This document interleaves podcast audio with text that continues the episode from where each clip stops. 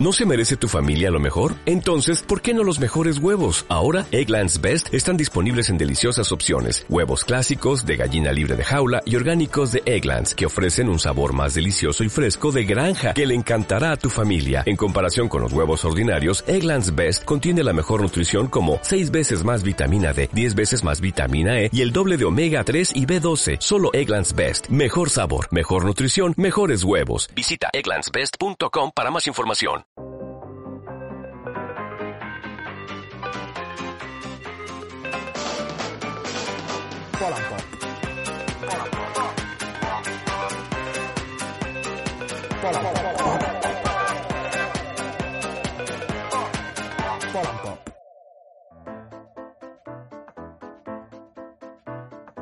Bienvenidas, amigas y amigos, una nueva semana a Polan Pop, tu podcast de análisis sobre política, cultura y actualidad. Como sabéis, en Ivos cada sábado y los viernes para nuestros suscriptores afiliados al programa de fans. Y todos los días en nuestro Twitter, arroba podcastpol. Os saludamos desde nuestro humilde estudio, desde Zaragoza al mundo, David Vila Hola, ¿qué tal? y el que os habla, Raúl Rollo. Hoy nos sumergimos de lleno en el que es probablemente el tema político más urgente al que nos enfrentamos ahora mismo. Hoy en Polan Pop hablamos del problema de la vivienda. Comenzamos.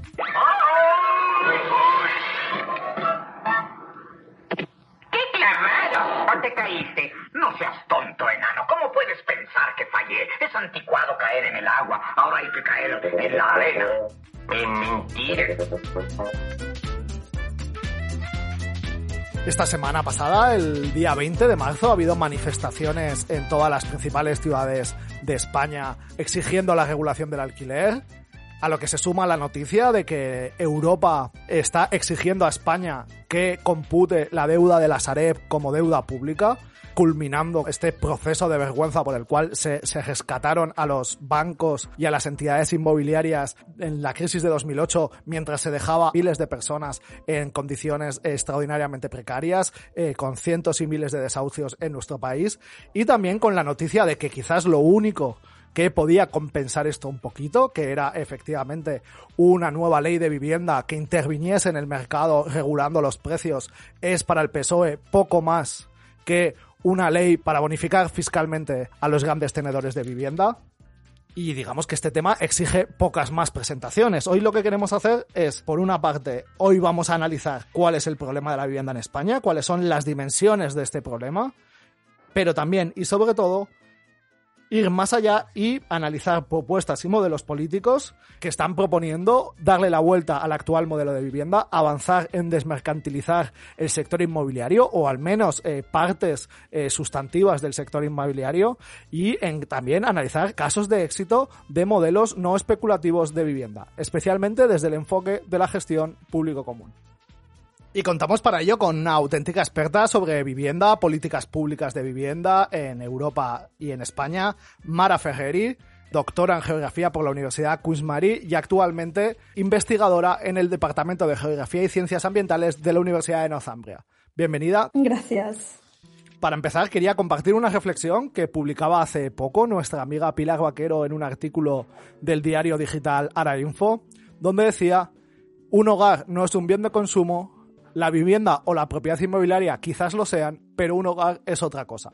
Y esta distinción entre hogar y vivienda, entre lo que es por una parte eh, un, un, bien, una propiedad que está en el mercado, pero por otra parte también es un eh, derecho fundamental y de alguna manera estamos ante el fracaso o la dificultad de proveer en buenas condiciones eh, por parte del mercado desregulado este bien fundamental, me, me, parecía un buen punto, un buen lugar desde el cual comenzar la discusión de hoy a analizar cuál es la situación, cuál es el problema político con la vivienda. La, la distinción entre hogar y vivienda mm, es una distinción fundamental uh -huh. en la literatura, por ejemplo, anglosajona, donde hay dos palabras mm, para, para hablar de vivienda, que es Ajá. home y housing. ¿Sí?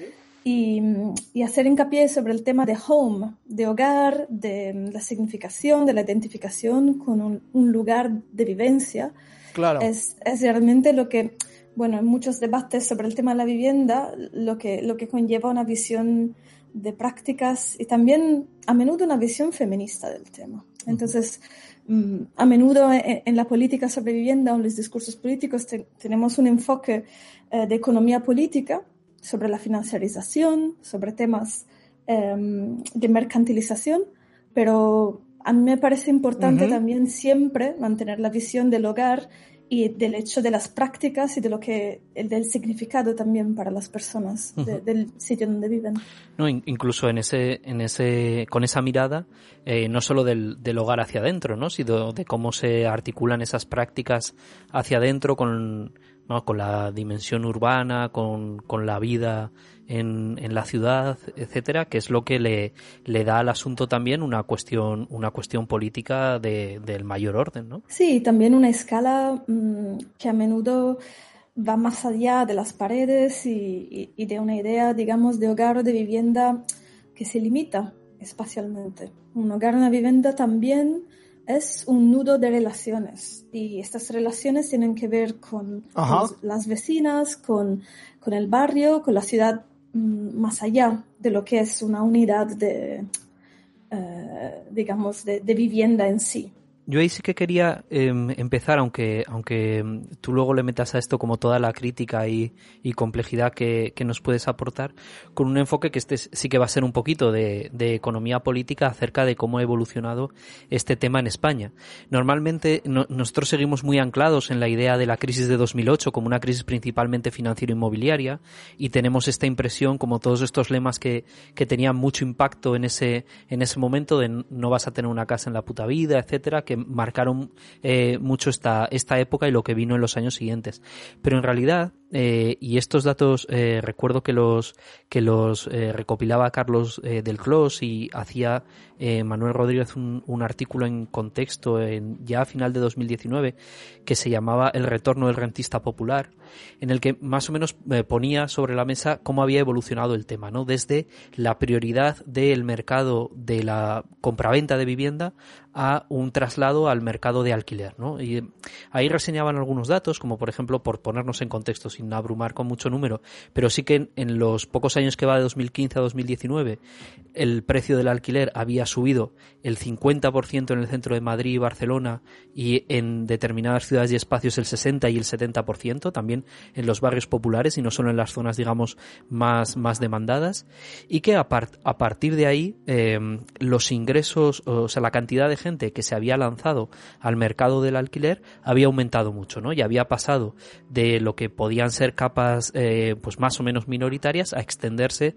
hasta pues un 14, un 17% de la población obteniendo rentas de alquiler según un poco lo que, lo que midiéramos, porque tampoco quedaba claro si esto incluía como a gente que alquilaba su vivienda porque había cambiado de ciudad y entonces alquilaba otra, etcétera. Pero bueno, en todo caso, esto sumado también al, al aumento de, del peso de, de del, sector turístico, ¿no? De esta, de esta vivienda de uso turístico, así de alquiler muy, muy esporádico, más o menos lo que hacía era que eh, este era el cálculo entre un 2,5, un 3% del PIB pasara mes a mes eh, eh, de, como rentas desde estas capas, pues más bien que usaban la vivienda como un bien de uso a quienes las estaban, a quienes las estaban alquilando. Y esto marca como un, panorama de país en el que el problema de la propiedad ha ido mutando al problema ya simplemente de tener un alquiler. Eh, ya, no, ya no es tanto el problema de tener alguna propiedad alguna vez, sino de poder sostener el, el alquiler en su momento. Sí, el tema del alquiler es absolutamente fundamental cuando hablamos no tanto, no solo de vivienda, sino también de la relación que hay entre vivienda y la mercantilización del suelo. Porque el alquiler al final es lo que, lo que pagamos para estar en el espacio.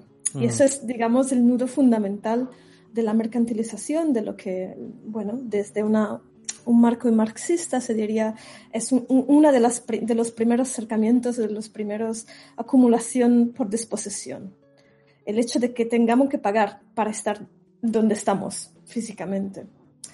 Esto creo, que viene además muy al caso porque yo recuerdo como algunos debates en esa época que había una presunción de que en parte el problema había estado en querer en la, la posición cultural, que creo que este elemento es interesante y le vamos a dedicar bastante tiempo hoy, la posición cultural de que todo el mundo quería tener una vivienda en propiedad.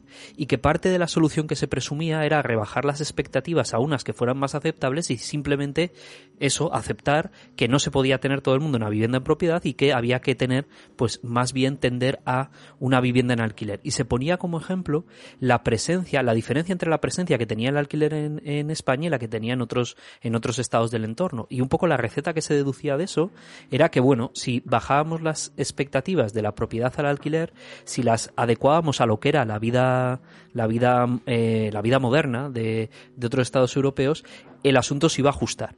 Claro, viendo esto 10, 12, 13 años después, en realidad lo que en parte se ajustó en algunos sentidos podía tener algún, alguna razón de ser, pero en toda esta comparación entre otros estados del entorno eh, se, se omitía, se soslayaba que ahí había también una regulación distinta del alquiler, de modo que si lo único que se hacía aquí era pasar la presión de la compra-venta a eh, alquiler sin tocar ninguno de los elementos estructurales de, del mercado, eh, bueno, pues el resultado iba a ser simplemente una transferencia de, del fluido a otra, a otra caja, ¿no? El alquiler y, la, el crecimiento, del, digamos, de, la parte del mercado de alquiler en los países del sur de Europa eh, se, ha, se, ha, visto y se ha justificado mucho eh, con esta idea de mm, intentar flexibilizar, flexibilizar un mercado de la vivienda, flexibilizar la oportunidad de vivienda.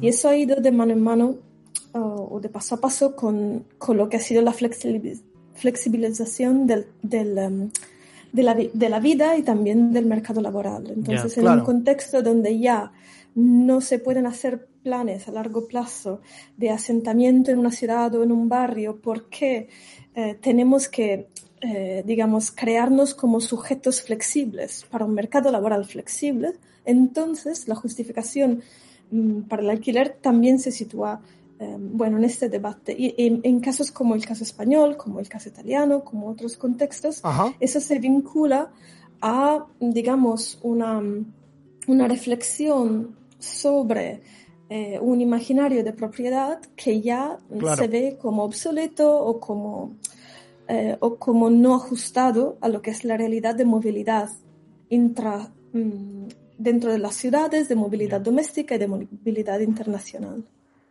Y entonces, eso era como para dar otro lado también de la cuestión.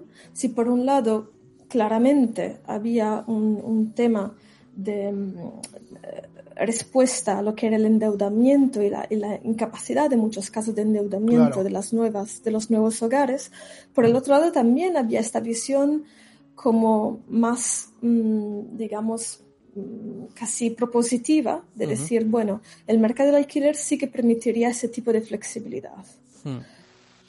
Ahí bien, el tema claramente es que si la flexibilidad solo se refiere a la flexibilidad, em, digamos, de, de, poder mover los inquilinos em, según lo que es la flexibilidad de los propietarios, pues eso no es flexibilidad.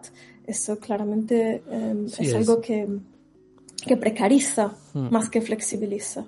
Y, por cierto, como, como ya decías, David, eh, en los países donde hay un mercado o hay una, una digamos, una tenencia de alquiler más, eh, bueno, menos residual, eh, también ha, habido historias muy largas de lucha para los derechos de los inquilinos y de regularización. Hmm. Y entonces no es lo mismo decir que en Alemania hay un X por ciento de inquilinos, con decir que hay un X por ciento de inquilinos, digamos, en Estados Unidos, donde el mercado del alquiler eh, es completamente desregulado, hmm. o, en España, donde hay algún tipo de regulación. Afecta también a, una de las características que, que, tú habías introducido sobre cómo son esas prácticas internas de los hogares y, y, todo esto, y hacer un enfoque que, que, vaya más allá de la, del tipo de, de, relación jurídica que tenemos con la vivienda, que es todo este tema de la, de la estabilidad y de la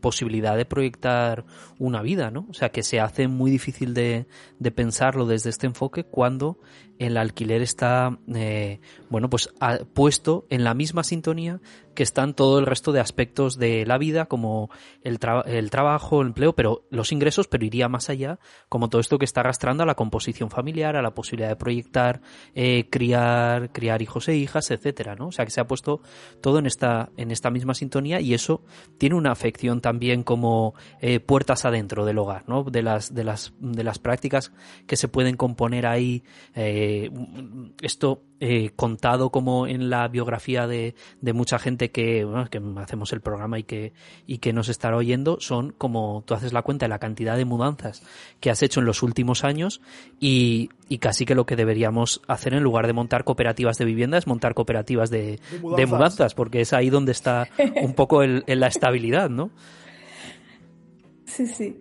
Y es interesante sobre este tema.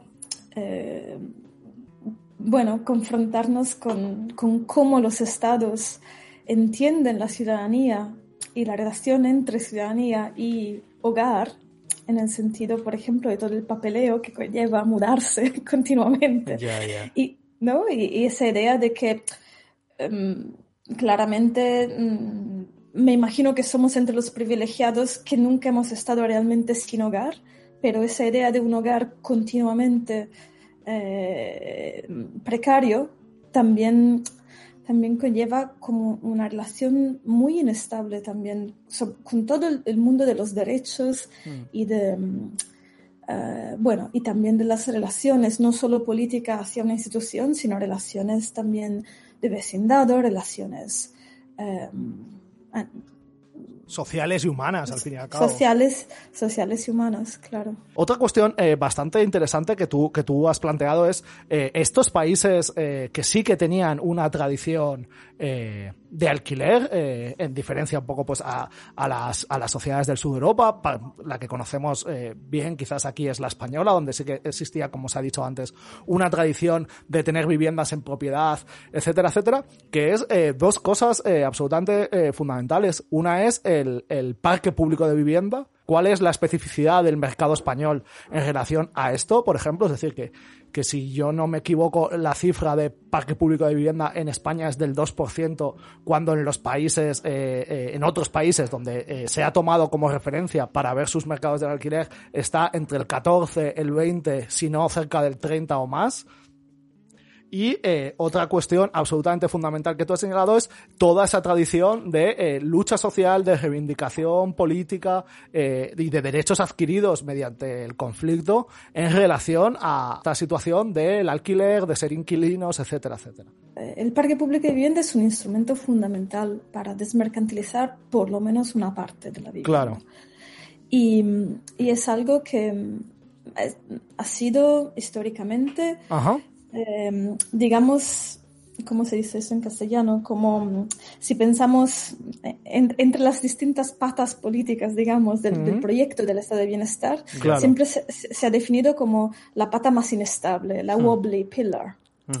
Em, en el sentido de que siempre ha sido uno de los lugares donde eh, a nivel político se ha, mm, em, ha sido más difícil realmente crear una fórmula que fuera, em, por un lado, em, em, que, por un lado funcionara como instrumento eh, hacia eh, poblaciones más desfavorecidas o, digamos, sujetos más vulnerables, pero por el otro también que fuera un modelo que se pueda, mm, que se pudiera justificar y defender a nivel de políticas públicas más amplias. No sé mm. si me estoy explicando bien, pero...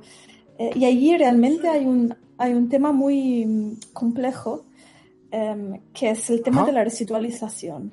Entonces, en los, en los países donde el parque público de vivienda es un porcentaje importante y significativo, son países donde ha habido una inversión importante que a nivel político no era una inversión solo para los, digamos, los pobres o las personas que no podían acceder al mercado, sino era una inversión que casi tenía una visión, digamos, universalista. Hmm. O sea, que, no, que no, estaba dentro eh, meramente de lo que son las políticas sociales de, de, contención de la pobreza, de tratamiento de los, más, de los más desfavorecidos, sino una política general eh, para la población eh, completa, digamos. Exacto. Y, y, luego, lo que vemos ahora con los datos, eh, con los porcentajes que se ven ahora mismo, por ejemplo, en, en muchos países europeos, estos datos a menudo son el resultado de un proceso de privatización. Es decir, claro. vemos datos y porcentajes que desde España nos parecen altos, pero que en relación a las historias de los distintos países mmm, ya se han ido reba rebajando mucho a lo largo del siglo XX y especialmente a comienzos del siglo XXI. Yeah. Y, y, yo creo que este tema de, de, la, de la aspiración más, mmm, digamos, más amplia, más mm. a nivel de la sociedad más en general, es realmente uno de los problemas políticos fundamentales sobre el tema de la vivienda, porque si la vivienda y si las políticas públicas sobre la vivienda tuvieran este enfoque más a nivel de la sociedad, mm. entonces la solución nunca podría ser unos números exiguos, pequeños, hmm. de, de, unidades en algunos puntos concretos y para situaciones de emergencia. Claro. claro. Sí, sí, sí, o sea, la, la impresión que da es, es que la, la, este tipo de política está privatizada no solo porque la preponderancia de los agentes privados sea muy alta, de manera que cuando tienes que intervenir sobre el mercado, lo que se te ocurre, lo que parece más natural, toda vez que no puedes construir de un día para otro un montón de vivienda pública o recuperar, aunque vamos, tienes ahí la Sareb eh, eh, mal vendiéndola, pero bueno, que al, que fue, que al margen... La pérdida de una oportunidad histórica de construir en España un mercado público de vivienda. Mm, sí, o al menos tener un, un primer input eh, relevante, ¿no?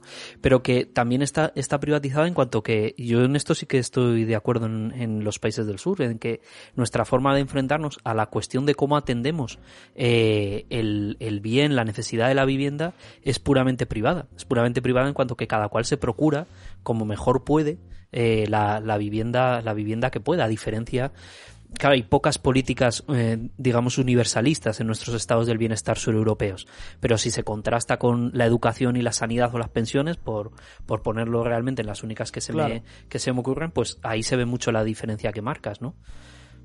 Sí, exactamente. Y es una diferencia que se ha notado que los, los de los comentarios políticos y la teoría política se ha comentado como un problema y por eso yo como geógrafa vuelvo al tema del, al tema del suelo y la propiedad Ajá. del suelo. Uh -huh.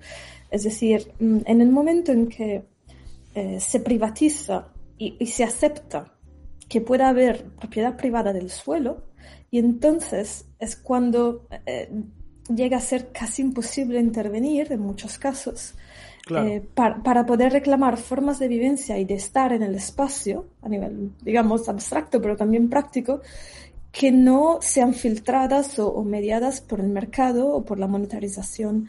Y, por ejemplo, eh, el, caso, el caso mm, de Londres, en Inglaterra, que es, un, que es un caso eh, en muchos sentidos emblemáticos de este cambio radical a lo largo del siglo XX. La razón para que en la ciudad de Londres eh, aún ahora se encuentren niveles tan elevados de vivienda, de parque público de vivienda, es porque hubo un momento histórico en que se, el público se reapropió hmm. de, de, del suelo que era de propiedad privada. Es decir, mmm, no estamos hablando, y aquí siempre es importante como mirar a la historia, eh, digamos, a la longue durée a la, a la, durada más larga de la historia. No es que en estos países hubiera um, un Estado benefactor que siempre ha existido claro. estos temas. No, uh -huh. es que estamos hablando de políticas que surgen alrededor de un repensar el papel del Estado y como eh, fuerza de intervención de otro tipo de paradigma, de otro tipo de, de, de gestión, eh, pero en contra de lo que eran hasta ese momento dinámicas mm, capitalistas de... De, de mercado desregulado puro y duro, quizás. Sí, y, y por ejemplo, es decir, mm, y hablando sobre el segundo tema de, de, los derechos adquiridos y de las luchas sociales, Ajá. por ejemplo, en Gran Bretaña, eh, los derechos eh, de los inquilinos, los primeros derechos de los inquilinos, y luego el comienzo del movimiento que luego llevará al, al parque de vivienda um, eh, parque público de vivienda nace con la importantísima huelga del 1915 durante la Primera Guerra Mundial en Glasgow, que era una huelga de alquileres. Em, pero que también que implicaba mm, en muchos casos trabajadores en, em, en las industrias de armamentos durante la, la Primera Guerra Mundial. Es decir, en un momento en que toda la vivienda estaba gestionada principalmente a, través de alquileres privados, con gran tenedores em, que estaban especulando y que en muchos casos no garantizaban viviendas dignas, se crea un tipo de organización que vincula los dos temas, el tema laboral y el tema de vivencia, y a partir de ese momento sí que se empiezan a realizar, se empiezan a hacer reivindicaciones y se empieza a, a, llevar eh, ese debate sobre cómo debería ser la vivienda popular o para las clases populares. Y me parece importante de vez en cuando acordarnos que, que ninguno de estos, de estos porcentajes mm, vienen solamente de sitios, digamos, de, de progresismo institucional, sino que también vienen a menudo de movimientos muy importantes. Mm. Aquí uno de los límites que, está viendo la discusión ahora mismo es un cambio en la que proviene de un cambio en la estructura de la propiedad, ¿no? Parece que lo que están mostrando estos datos a los que a los que aludía antes es una generalización de las de los hogares que están obteniendo parte de su renta mm, por la vía de los alquileres, ¿no?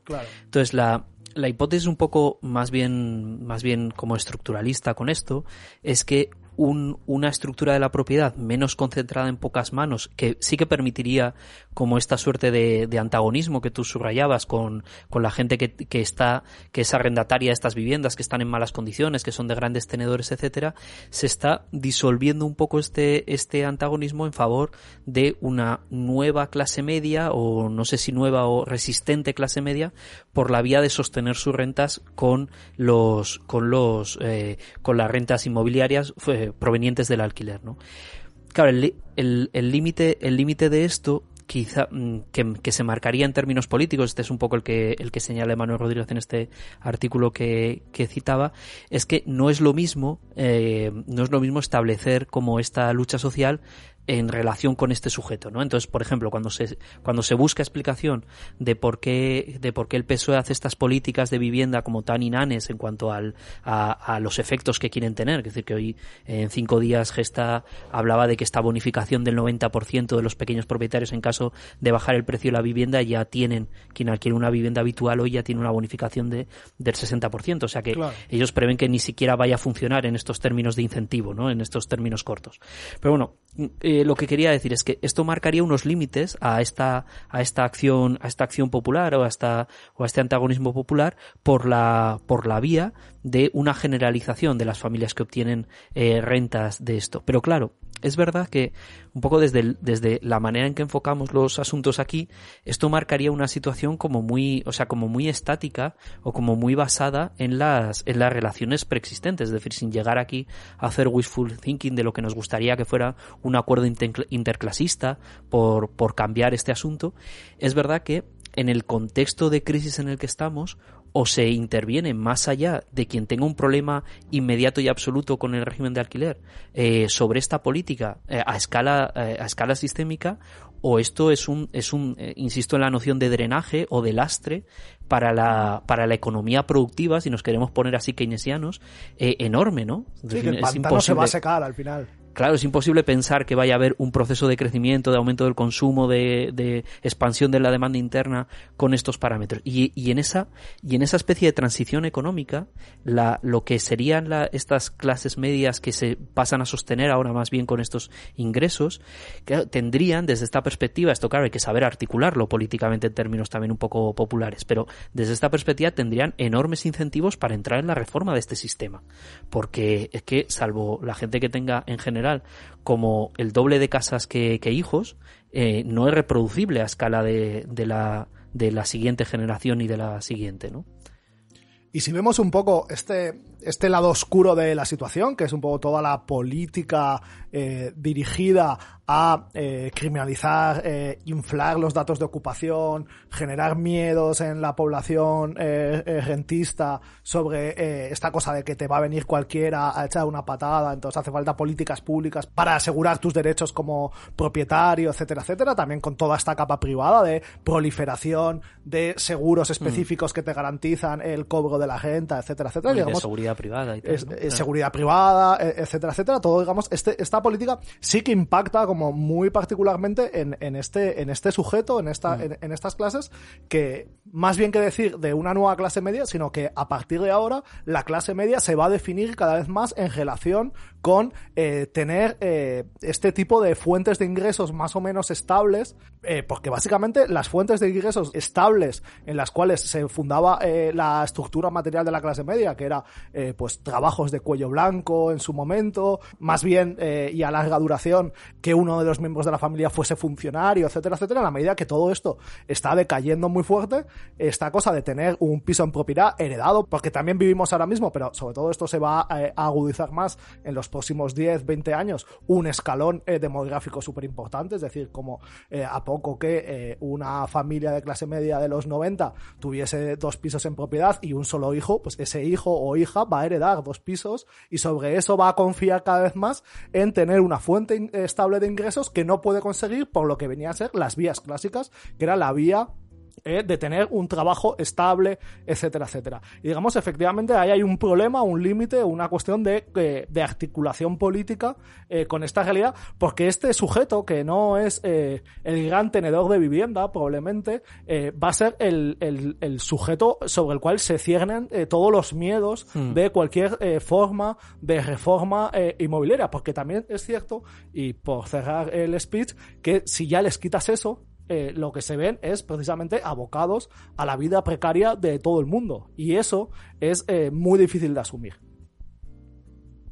Me parece esto un punto fundamental y es un punto fundamental no solo pensando en lo que son las formas y las posibles Ajá. coaliciones in, interclase o, o, o, o, a través de distintas composiciones, digamos, del cuerpo político, sino también es una cuestión a nivel de las instituciones y de cómo las claro. instituciones se pueden enfrentar a una situación que claramente está marcada por la fragmentación mm. eh, de, la, de, la, propiedad claro. y, y, y, por un, y por un tipo de fragmentación que además mm, eh, no, se puede, no se puede separar de lo que van a ser las implicaciones, digamos, más personales de cierto tipo de regulaciones para pequeños propietarios, por ejemplo.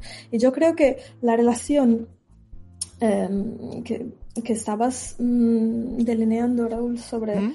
eh, y David también, sobre, eh, digamos, el decrecimiento del, de los ingresos y de las formas, mmm, digamos, de estabilidad que, que antiguamente, más tradicionalmente se vinculaban a un trabajo de por vida, un trabajo estable claro. o la posibilidad de ingresos. Y las nuevas posibilidades, nuevas o antiguas, pero nuevas en el sentido de lo... Eh, de su centralidad. De su centralidad para, para utilizar los bienes, los bienes inmobiliarios mmm, exactamente para poder... Eh, eh, mantener esa, generar estos ingresos, eh, digamos, más estables.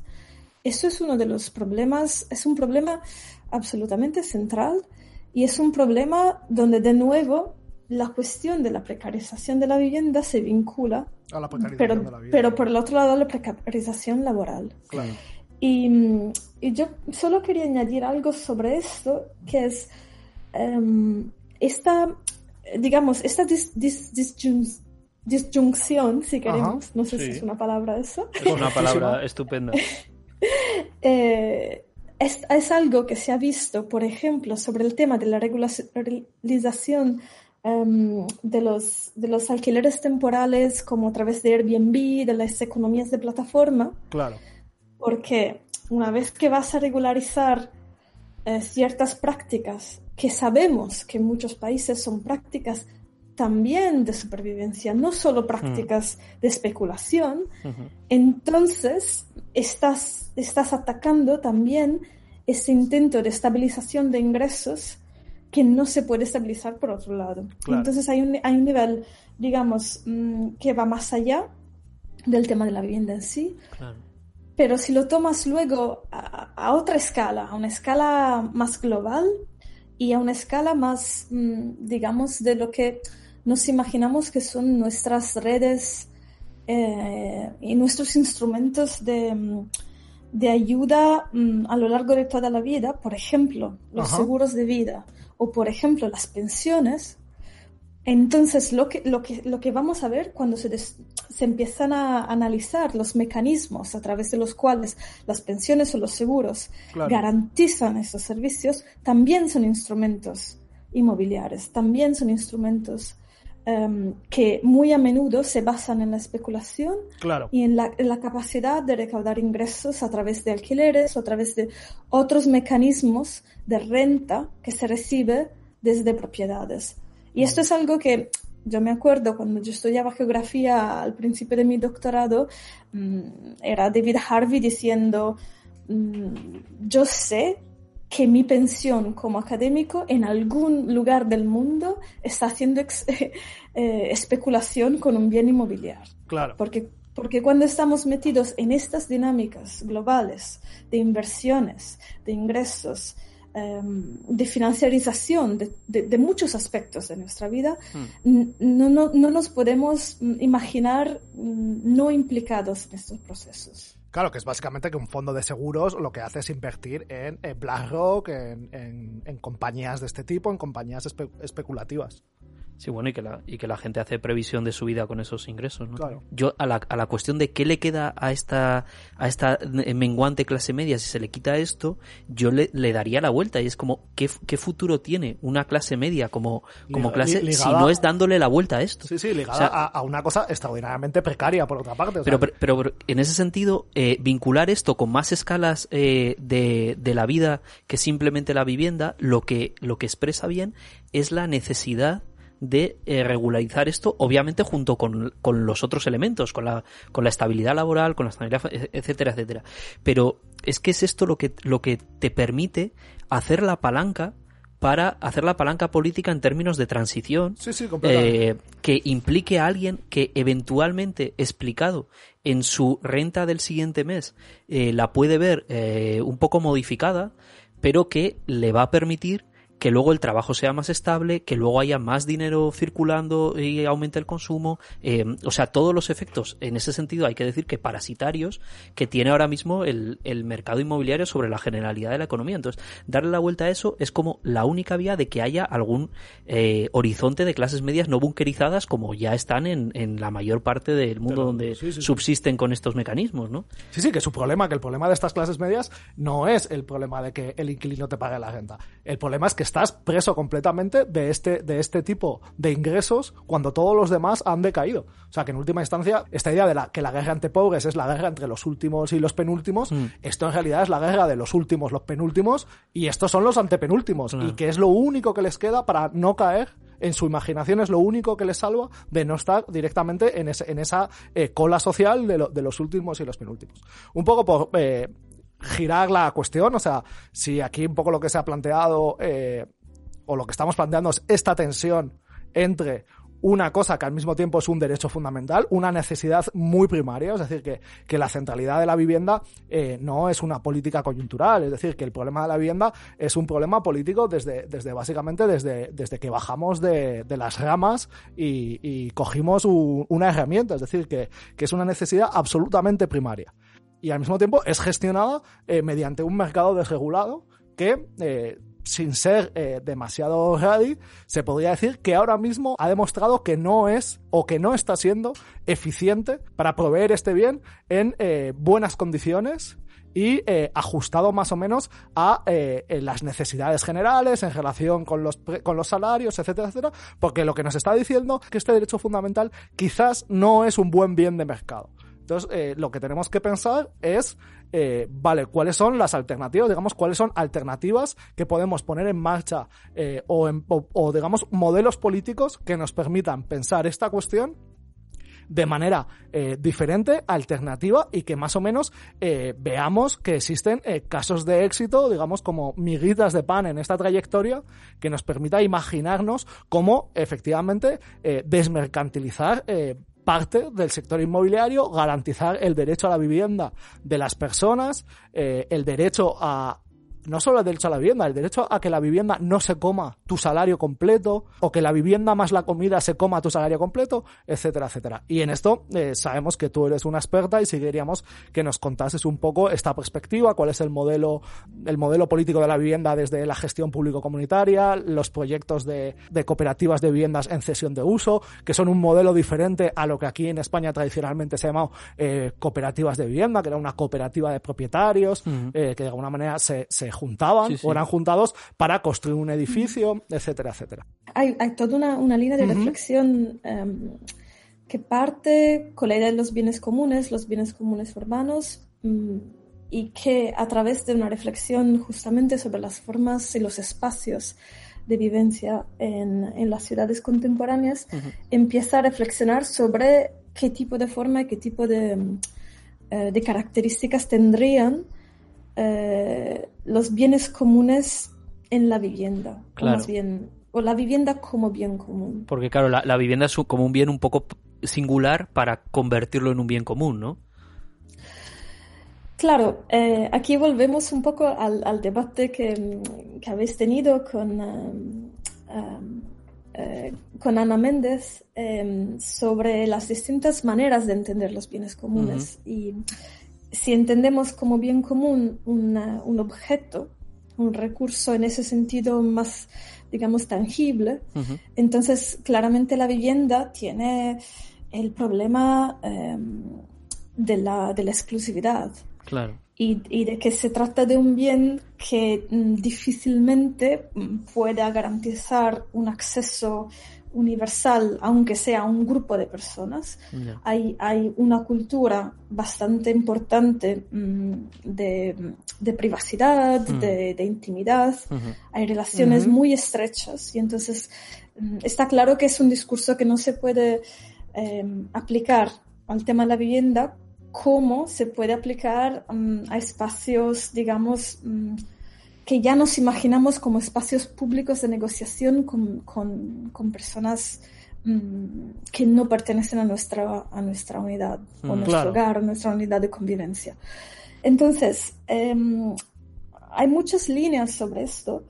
Yo creo que si partimos desde, digamos, esa idea de repensar a la vivienda a partir de una comunidad y a partir de un, un intento de desmercantilización, uh -huh. entonces una comunidad uh -huh. que pueda gestionarla, pero también una desmercantilización para que esto se quede como un recurso, tal vez no en el inmediato, pero a largo plazo, un recurso para los demás, más allá de los que viven en ese momento, entonces sí que se puede empezar a pensar la vivienda como bien común. Yo creo que hay que hacer este esfuerzo de imaginación y, y por ejemplo, en algunos contextos, mmm, por ejemplo, en Inglaterra, incluso ha habido autores que han, que han dicho que la, el parque de vivienda público se podría ver como, como una vivienda como común. Yeah. Porque, es, porque es una vivienda que en su uso cotidiano mmm, claramente es exclusiva, uh -huh. pero que en su conjunto, como idea,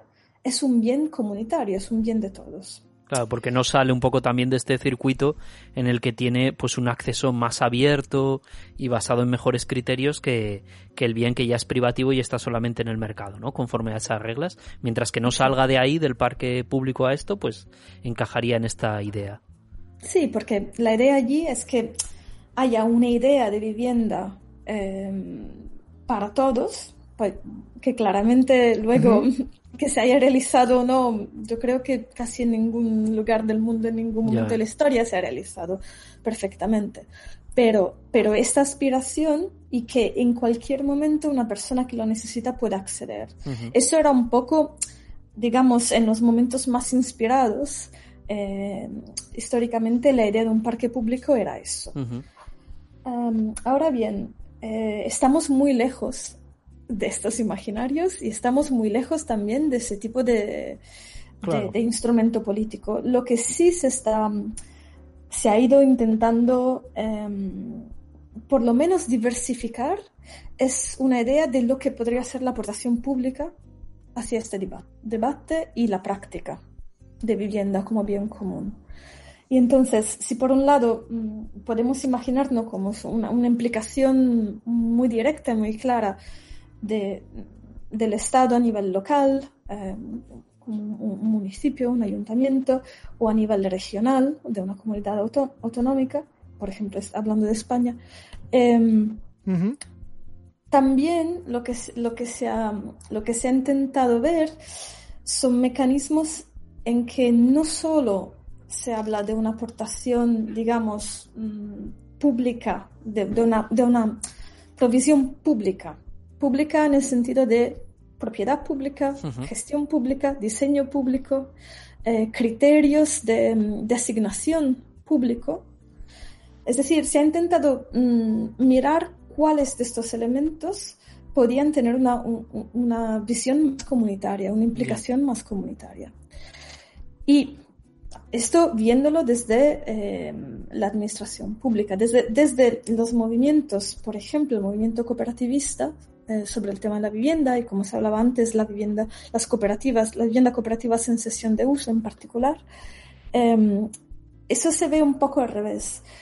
Mm, es decir, mm, se ve como un, un movimiento hacia intentar ver cuáles partes de políticas públicas puedan eh, promocionar, promover, ayudar a la constitución de, de fórmulas de vivienda como, como, bien, eh, como bien común. Y entonces, por ejemplo, mm, hablando en temas concretos, eh, en lugar de pensar a un, a un público que, que, lo proporciona todo, sería mm, hacer vivienda una promoción cooperativa en suelo público. o sea, que, que, se, digamos que lo público ceda el suelo, que es uno de los costes, eh, vamos, más muy elevados. claro, más elevados en, para tener un, un edificio, un conjunto de viviendas, ¿no?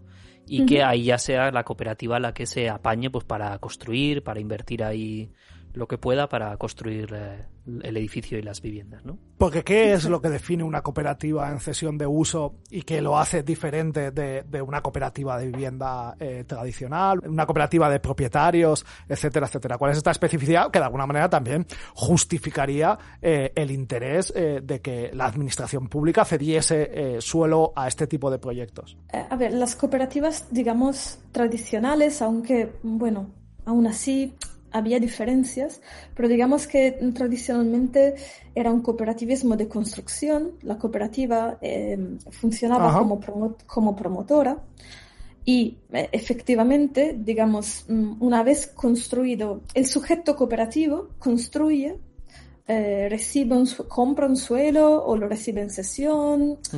Eh, hay mecanismos distintos, pero principalmente una vez terminada la fase de, construcción y de, desarrollo, la cooperativa en sí se disuelve. Hmm. Y eso era un poco el mecanismo. Se reparten los pisos y hasta ahí llegó la cooperativa, ¿no? sí. Hay algunos casos, em, yo por ejemplo en el contexto catalano conozco la cooperativa obrera del Prat del Llobregat, em, al sur de Barcelona, que es una cooperativa mm, que se creó en los años 60 y que sigue aún existiendo. Es decir, es una cooperativa que ha mantenido ciertos niveles de gobernanza cooperativa, aunque sea una cooperativa de, mm, aunque siendo una cooperativa de propietarios, pero que ha mantenido algunos bienes en gestión cooperativa. Y, por ejemplo, entre estos bienes hay algunos pisos de alquiler. Y ese es un caso estudio curioso donde, por ejemplo, no, se ha, no, ha habido esa disolución sino que se ha mantenido esa parte. Em, y claro, en el cooperativismo en sesión de uso hay, hay distintas ideas. Una idea principal es la separación entre el uso de las viviendas en sí, de las, de las unidades de convivencia, em, y, em, digamos, la propiedad y la gestión de un edificio en su conjunto. Claro. Y, entonces, eh, por esto se habla de cooperativismo de usuarias, em, donde el uso, la cuota de uso, que es lo, que, lo que cada unidad de convivencia pagaría cada mes em, hacia la cooperativa, así que, se mantendría como un propietario colectivo del edificio, del conjunto de casas. No como un conjunto eh, de propietarios individuales, que sería más bien el modelo de las cooperativas eh, de propietarios que hablábamos antes. Exacto. Entonces, em, los usuarios, las usuarias se, se, posicionarían como socias de la cooperativa, pero también serían copropietarias, pero copropietarias no a nivel individual del título a su propia vivienda, sino a nivel colectivo. Claro.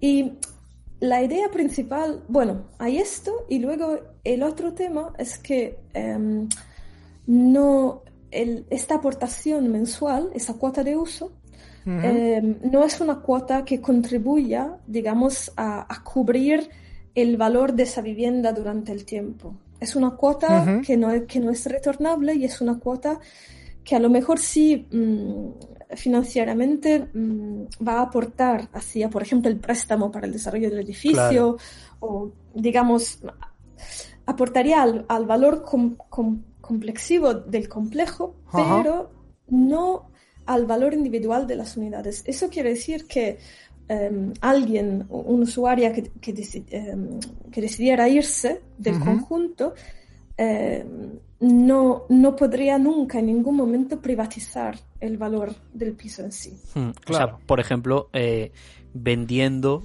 su, su uso, ¿no? El título de uso. O sea, igual que porque dices, si no se ordena la cosa en términos de propiedad, pero se ordena en términos de uso, pero luego cualquiera puede vender su uso en el mercado de manera libre, pues en el fondo es lo mismo, ¿no? O sea, ahí no resolvemos el problema de desmercantilización lo resolvemos a partir de poner límite a esa propiedad de alienar el derecho de uso, que al final es lo que nos interesa en términos de cumplir con el derecho a la vivienda, ¿no? Eh, de, de, sacarla al mercado en términos eh, libres, que eso es lo que hace pues toda esta dinámica de aumento de precios, ¿no? etcétera. Exacto.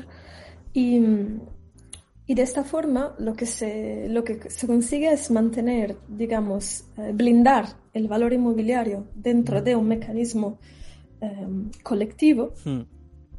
y, em, y, al mismo tiempo em, garantizar que ya sea la cuota de acceso, que es una aportación inicial, que la cuota de uso, que es esa aportación mensual, se mantengan eh, por debajo de ciertos niveles.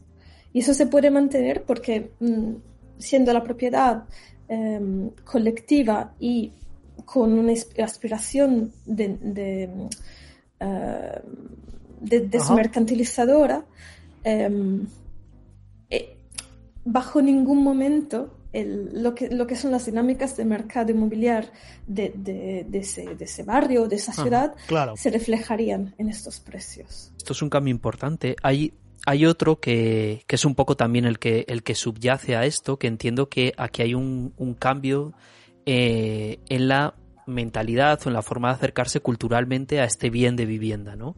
Es decir, que la gente que funda este tipo de cooperativas no solo pretende, que tiene mucha lógica, eh, primero tener un acceso más fácil al bien, que no es poca cosa, más intentar mm, poner los medios para parar esta dinámica de especulación de crecimiento de precios eh, con este blindaje que tú has dicho eh, mm, contra la mercantilización posible de los bienes, sino que pretende una tercera cosa, que esto yo me lo estoy inventando así, pero que creo que, que está relativamente claro, que, que es eh, mm, vivir esta cuestión de la vivienda de otra manera y por lo tanto gestionarla también de otra manera. Es decir, sin, sin perder esta idea de privaticidad, estabilidad, privaticidad, estabilidad, que es consustancial a nuestra manera de entender hoy en día la vivienda y que yo creo que a la hora de pensar políticas públicas y también mecanismos de, de, crecimiento de la autonomía en esta materia, pues creo que es una premisa bastante que no podemos soslayar, pero que con todo esto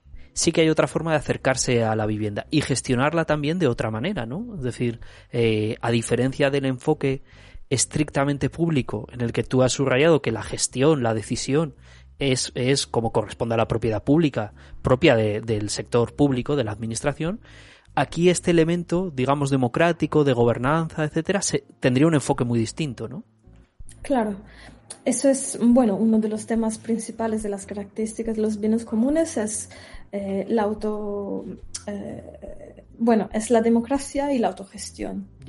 Y en el caso, en el caso, por ejemplo, de la vivienda, eso normalmente mm, tiene distintos enfoques. Puede tener un enfoque, por ejemplo, a nivel del desarrollo mismo de las viviendas, a nivel, por ejemplo, de arquitectura participativa, de diseño colaborativo, de imaginarse el espacio a partir de los habitantes y no, digamos, a partir de algún documento, digamos, de planificación desde, desde arriba mm, que indique lo que tiene que ser una vivienda o lo que no tiene que ser una vivienda.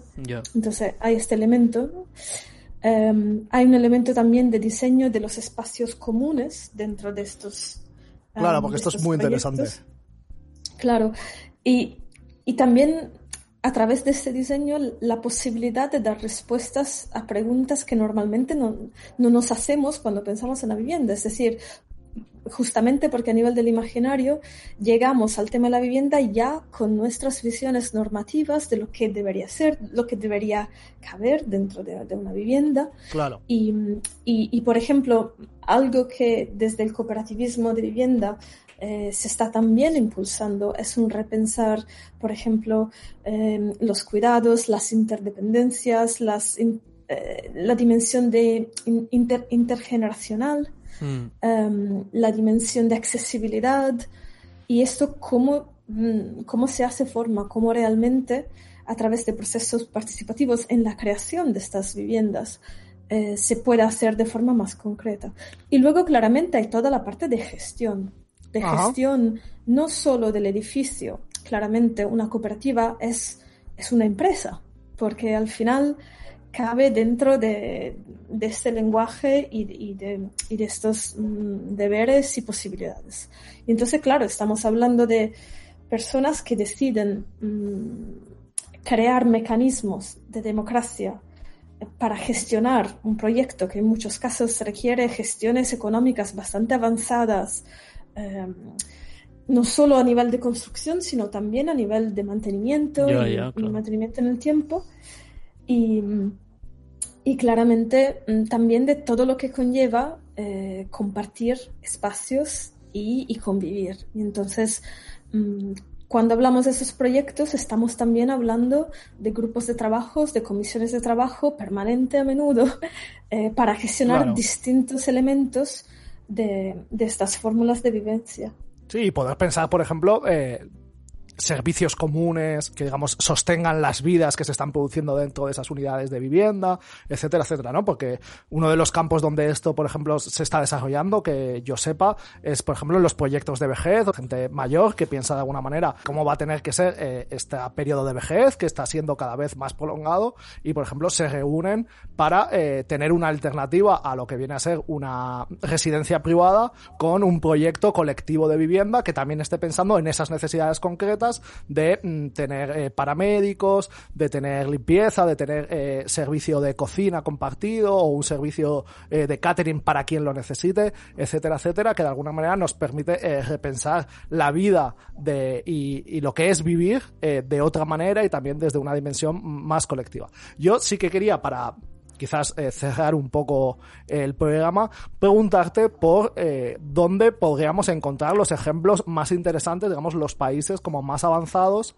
eh, donde se esté, donde se está desarrollando este tipo de políticas o, digamos, algunos ejemplos interesantes, tanto en Europa como por salir un poco del marco europeo. Algunos países latinoamericanos, quiero recordar que particularmente Uruguay tiene una política muy desarrollada y de o más que desarrollada, de muy larga trayectoria de, de apoyar este tipo de proyectos para de alguna manera iluminarnos y tener eh, como imágenes más concretas de cómo esto es y de cómo esto puede ser y también de cuál es el papel de político de las administraciones eh, públicas y del debate público a la hora de avanzar en este modelo de desmercantilización del mercado inmobiliario. Esta ya, es, esta ya es la parte del programa para la gente que busca nota. O sea, la gente que nos ha estado escuchando hasta ahora, pues ya maneja bien el derecho a la vivienda, pero claro, aquí ya quien quiere estudiar después de que acabe el programa, pues ya le vienen las, las referencias de, de nivel eh, política pública comparado, movimiento social comparado, etcétera. Muy brevemente, eh, el, ejemplo de Uruguay y de la FUCBA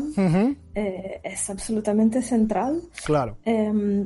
Justamente por ese, por ese intento, bueno, por dos, por dos razones, porque mm, estamos hablando de un modelo de cooperativismo em, que se, que se centra en esa idea de los usuarios, en el derecho de uso, pero también en un modelo de cooperativismo que tiene una historia muy larga de coproducción, utilizando esta palabra de forma, digamos, no neoliberal, entre el público y el, sujeto cooperativista.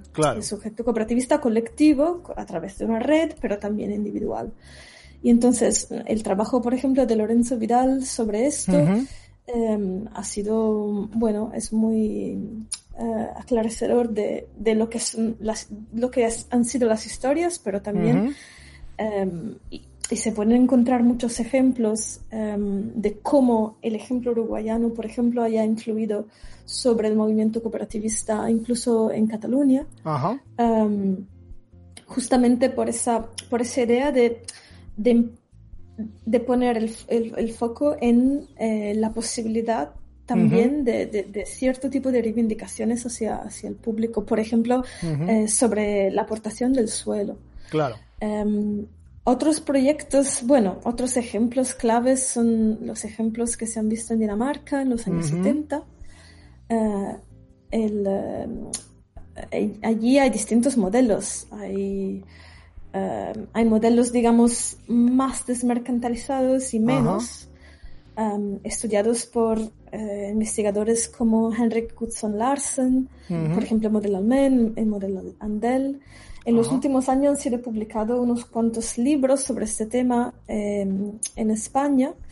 Um, por ejemplo, La Col y la ciudad invisible, se titula Habitar en comunidad, la vivienda cooperativa en sesión de uso, publicado por Catarata, escrito por La Colle y La Ciudad Invisible, que, han sido dos actores importantes en los primeros ejemplos y ahora más en los ejemplos más desarrollados de cooperativismo en sesión de uso, especialmente en la ciudad de Barcelona, pero en Cataluña más allá.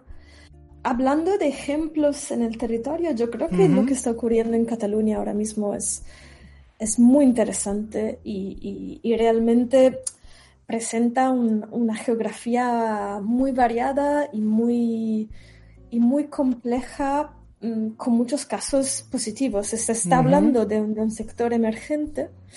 Eh, nosotros desde Ligop hemos hecho un primer mapeo hace un par de años a través de un proyecto que se llama COP Hub. Em, pero ya mm, otras organizaciones como Sostra Civic, por, por ejemplo, han estado realizando otros tipos de mapeos y lo que se ven es realmente una explosión de proyectos a lo largo de todo el territorio que, intentan eh, incorporar los principios de la sesión de uso. Entonces, este cooperativismo, que, que, en ningún momento se vuelve un, un cooperativismo de propietarios, y a través especialmente de negociaciones con, em, con administraciones públicas.